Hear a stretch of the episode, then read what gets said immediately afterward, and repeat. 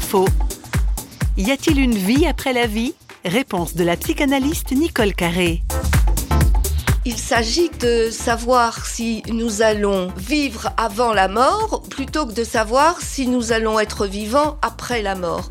Bien souvent, nous sommes pas des morts vivants, mais euh, nous vivons à petit feu. Et chez les, la plupart des gens qui ont un diagnostic grave, ils se mettent à avoir envie de vivre. Alors pourquoi être au bord de la mort pour avoir envie de vivre Si nous avons vraiment vécu avant, eh bien notre vie est pleine, quelle que soit l'heure de la mort dans les services d'enfants, dans les hôpitaux, tout jeunes. Ils ont aussi le sens de la mort ils savent qu'ils vont mourir quand ils sont très malades.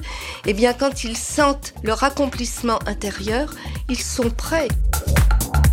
C'est pas faux, vous a été proposé par Parole.fm.